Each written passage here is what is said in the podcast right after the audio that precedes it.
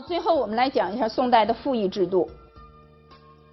讲到赋役制度呢，首先我们来说一下这个当时的阶级结构。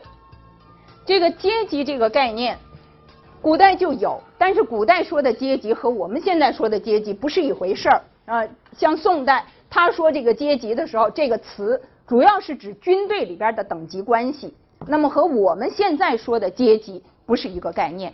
现在在这里我们讲的阶级结构，其实是马克思主义传入中国以后才比较注意的这样的一个这个范畴。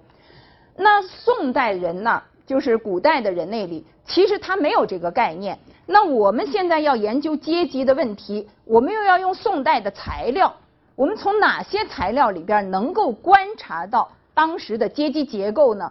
其实很多学者都是从宋代的户籍。跟户籍有关的材料里边来观察这个阶级结构的问题，因为户籍里边呢就涉及到户等，是户籍里边呢就涉及到户等，户等我们原来曾经讲过，我们讲两税法的时候我们就曾经说到过，在唐代的时候呢，从上到下分成九等啊，分为九等，在宋代呢。不废九等户之说，就是说原则上也有九等户之说，但是实际上是五等户制。五等户制没有分的那么繁复了，没有那么复杂了。那在这些，在这样的一种五等户制之下，我们可以看到，总的来讲，从一个从那一个时期啊，从宋代，总的来讲，这个阶级结构有地主阶级。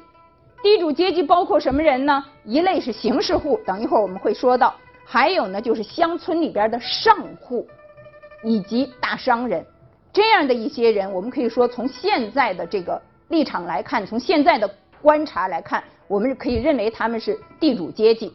那么农民阶级呢，包括乡村的下户和客户，等一会儿我们会说到什么是客户。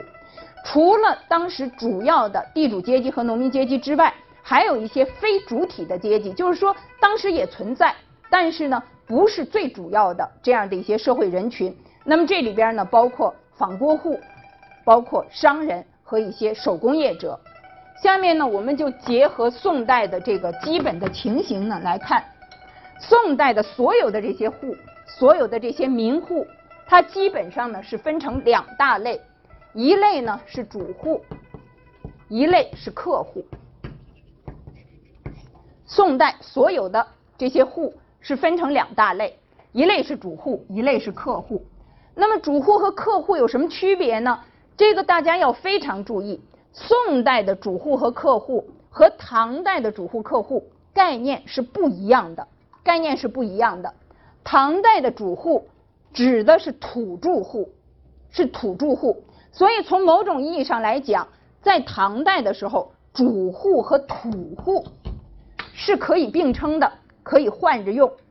但是宋代不是指土著，宋代的主户是指有长产的户，有长产的户。那么什么叫长产呢？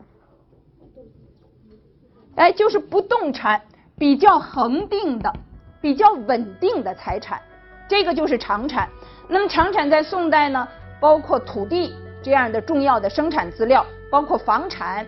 这样的重要的生活资料，你有长产的这个就被认为是主户，就被认为是主户，所以它不是一个乡里的概念，不是一个你住在什么地方区域乡里，不是乡里的概念，而是一个经济的概念，是一个财产的概念，然后是一个财产的概念。那么反过来，客户，客户呢，在唐代的时候，我们也说过，两税法里边有一条叫户无主客。以贫富为差，那个客户是什么意思？流动户，流动户，他本来不是土著，他不是这儿的，他现在到这儿来了。那不管他到什么地方，两税法他都要让他在当地都要纳税，对不对？所以呢，那个客户指的是流动户，那他也是一个地理啊、乡里的这样的一个概念，你是不是这个本乡本土的人？但是在宋代不是这样。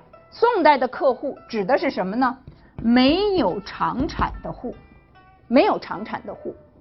当然，这样的一个概念，它和原来我们说的那个客户流动的，对吧？身份流动的、漂泊不定的，跟那个也是有一定的关系的。但是在宋代，它强调的是有没有财产。你即便你就是本地人，你即便本地人，你一直你就给人家当长工，是吧？你家里边没有固定的土地房产，那么你仍然是客户，那仍然是客户。好，那么所有的主户有长产的户。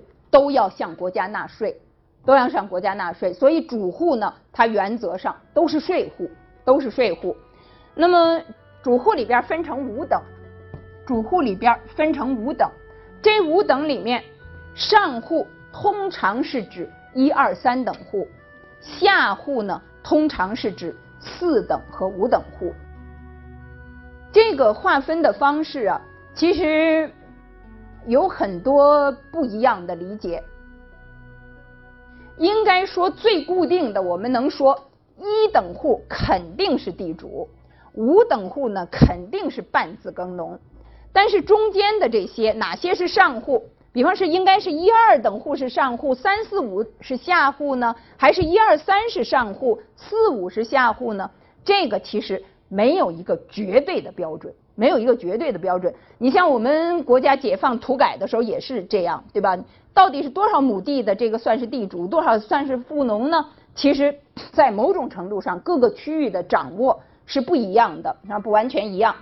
那么这样呢，我们可以看到，这个上户它基本上是一些地主和富裕的农民，下户呢是一些自耕农或者说是半自耕农，自己的土地。不能完全够自己生活所用，还要去给别人当佃农啊，这样的呢就是一些半自耕农。那么这个呢是主户，客户，我们刚才说是无偿产的。所谓的侨寓，这个是原来的概念，它是原来的概念，就是一个流动的身份。实际上在宋代衡量你是不是客户，主要是看你有没有长产，主要是看你有没有长产。那么这些客户呢，很多都是佃农，种别人家的地，啊，种别人家的地。那么这个客户占当时社会上这些民户的差不多三分之一上下，当然是三分之一上下。这个是基本的一些民户的情况，就是主户、客户，这个是针对农村的情况来划分的。下面呢，我们可以看到，在主户里其实还有不同的情形。还有不同的情形，主户里边有一类人被称之为形式户，被称之为形式户，这个是宋代特有的一个名称。这个形式户呢，其实是指他有某种的权势，这些人有某种的权势。那么这些形式户基本上是些什么人呢？我们可以看到，说是这些现在呀，在州县里边和一些官司里边。做吏的书手也是在那儿服役，保证旗长这样的一些人。还有呢，第二类人是品官之家，他家里边有人做官。第三种呢，就是不是贫户，也不是弱者，意思就是在乡里边是那种比较强豪的。虽然你家里边没有人做官。但是有一些人呢，他在地方上像个土豪似的，势力比较大。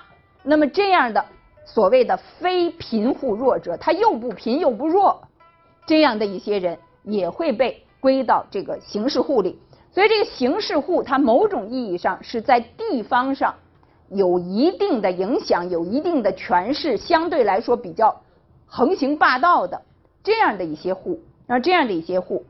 那么在这些户里边，其实我们可以看到，它基本上就是三类，构成这个形式户的就是三类。一类是官户，他家里有人做官；一类是吏户，他家里有人在官府做这个吏。吏是干什么的？我们比方说看到一些京剧里边，那个包龙图、包公出来的时候，前边总要有打旗子的，对不对？上边写着回避清道，哦，这样上来的。这样的一些人，其实他们就是吏。你说他们是什么官吗？他也不是什么官，对吧？甚至于国家也不给他们什么正式的俸禄。但是他们是不是有势力呢？他因为跟官府的关系非常密切，所以呢，他们还是有势力，他们还是有影响。所以呢，这样的一些人，他们是吏户，他家里边就是吏户。那么在这里边呢，又要说到一点，就是这个官户，唐代和宋代这个官户意思是不一样的。唐代的官户是官家所有的，所以这个官户是没有自由身份的，他们是贱民。我们知道中国古代有良贱之分，对吧？他们是贱民。唐代的官户，你是你。比方你家里边有人犯了罪，那么你这一家就被没收了，就收归公有了。那包括你家的财产，包括你家的人，是吧？都被收归官有了。这样的户叫官户。那么这官户是没有人身自由的，或者说不能享有完全意义上的人身自由。他们是一些贱民。宋代的官户就完全不一样，就完全不一样。所以将来大家要是做那个名词解释的时候，你得好好看清楚考的是哪一朝的，对吧？你才能知道这个你要说的这个官户是什么意思。宋代的官户是家里有人做官的，家里有人做官的。那么宋代的官户呢，一般的来说，他会有很多的特权，他会免除一些赋役，然后会免除一些赋役。好，除了这个以外呢？呃，宋代有一个特点，就是出现了仿郭户。所谓的仿郭户，是一些城市里边的，他居住在城市，居住在仿郭里。原来我们说到这个唐代的长安城的时候，那个时候呢，我们可以看到这个长安城呢，它除了这个宫城之外，分有若干的坊，分有若干的坊。所以呢，这个比方说，这就是一坊，是吧？仿郭户就是城居的。这样的一些民户，这个城居民户可能是干什么的呢？他们可能是工商业者，可能是小手工业者，是吧？总而言之呢，他们是城居的。那么这里边呢，当然也会包括一些官僚，也会包括一些住在城里的这样的一些地主身份的人。那么仿郭户在过去没有这个名称，宋代开始有这个名称，这说明什么呢？说明宋代这样的一批人增多了。对吧？城市里边的固定居民已经增多了，那么这个是城市人口增加，而且这个城市经济发展的一个标志啊，一个标志。这是我们说的宋代的一种基本的阶级结构啊，一种基本的阶级结构是由哪一些民户构成的？下边呢，我们来说赋役制度，赋役制度。原来我们在讲唐代的时候就曾经说到过，尽管我们赋役经常是相提并论在一起说，但是实际上赋和役之间是有不同的，对不对？赋和役是有不同的，有什么不同？赋是什么？赋是赋税，你向国家缴纳的实可能是实物，也可能是钱，对不对？那么役是什么呢？劳役，好，那么下边呢，我们就分头来讲。首先呢，我们来讲宋代的赋税。呃，宋代的赋税呢，朱熹有一句话叫做“古者刻拨之法，本朝皆备”，这是什么意思？很批评的，对不对？赋税很重，赋税很重。但是宋代的赋税的重，大家要注意，基本上宋代的赋税。是延续着唐代下来的，唐代是收两税，宋代也是两税。这个两税有时候叫做二税，但是意思是一样的。夏天、秋天两次征收，这个呢就是两税。这个是也是按田亩征收的。这一部分，这一部分田赋，实际上呢在宋代它是正税。正税是什么？就是最主要的农业国家来自于农业的这一部分税，来自于田亩，来自于农业的这个是它的正税。正税呢是相当稳定的，宋代的正税是相当稳定的。也就是说呢，这一个部分有一种凝固化的倾向，大体上征多少这个是比较固定的，在宋代的三百年里边变化不太大，变化不太大。那么宋代它的这个赋税重重在什么地方呢？重在附加税上，重在附加税上。这个附加税呢有几种类型，第一个盐纳，你看这个盐纳这个词，怎么叫盐纳？这词什么意思？延续过去的做法，还要缴纳的。另外呢，这个括号里边我们说它是一种杂变之赋，实际上呢，这个盐纳就是五代十国时期有很多的赋税名目，七七八八的，各种各样的，一个地区跟一个地区都不一样。那么宋代呢成立了之后，就把这些赋税名目整合了，整合在一起就叫盐纳，或者就叫杂变，就是这些杂七杂八的这些都把它整合在一起了。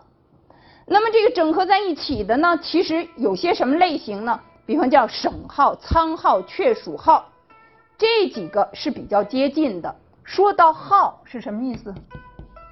耗费的，对吧？耗费的。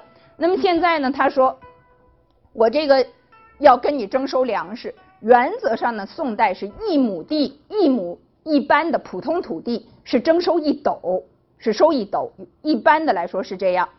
可是你这个一斗粮食呢，我运到我这个仓库里啊，这个路上会有损耗，对不对？我要是在船上运，也许那船翻了，或者那个船上的那粮食被打湿了，然后我或者是到了这个仓库里边，又有麻雀啊，又有老鼠啊，把这个粮食吃了。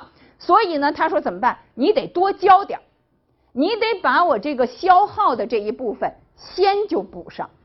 所以呢，你本来是应该交一斗，那这个交一斗就不行，因为还有耗费呢，运到中央那儿它就不够一斗了。所以呢，你就得加上一份儿，得要加上一份儿。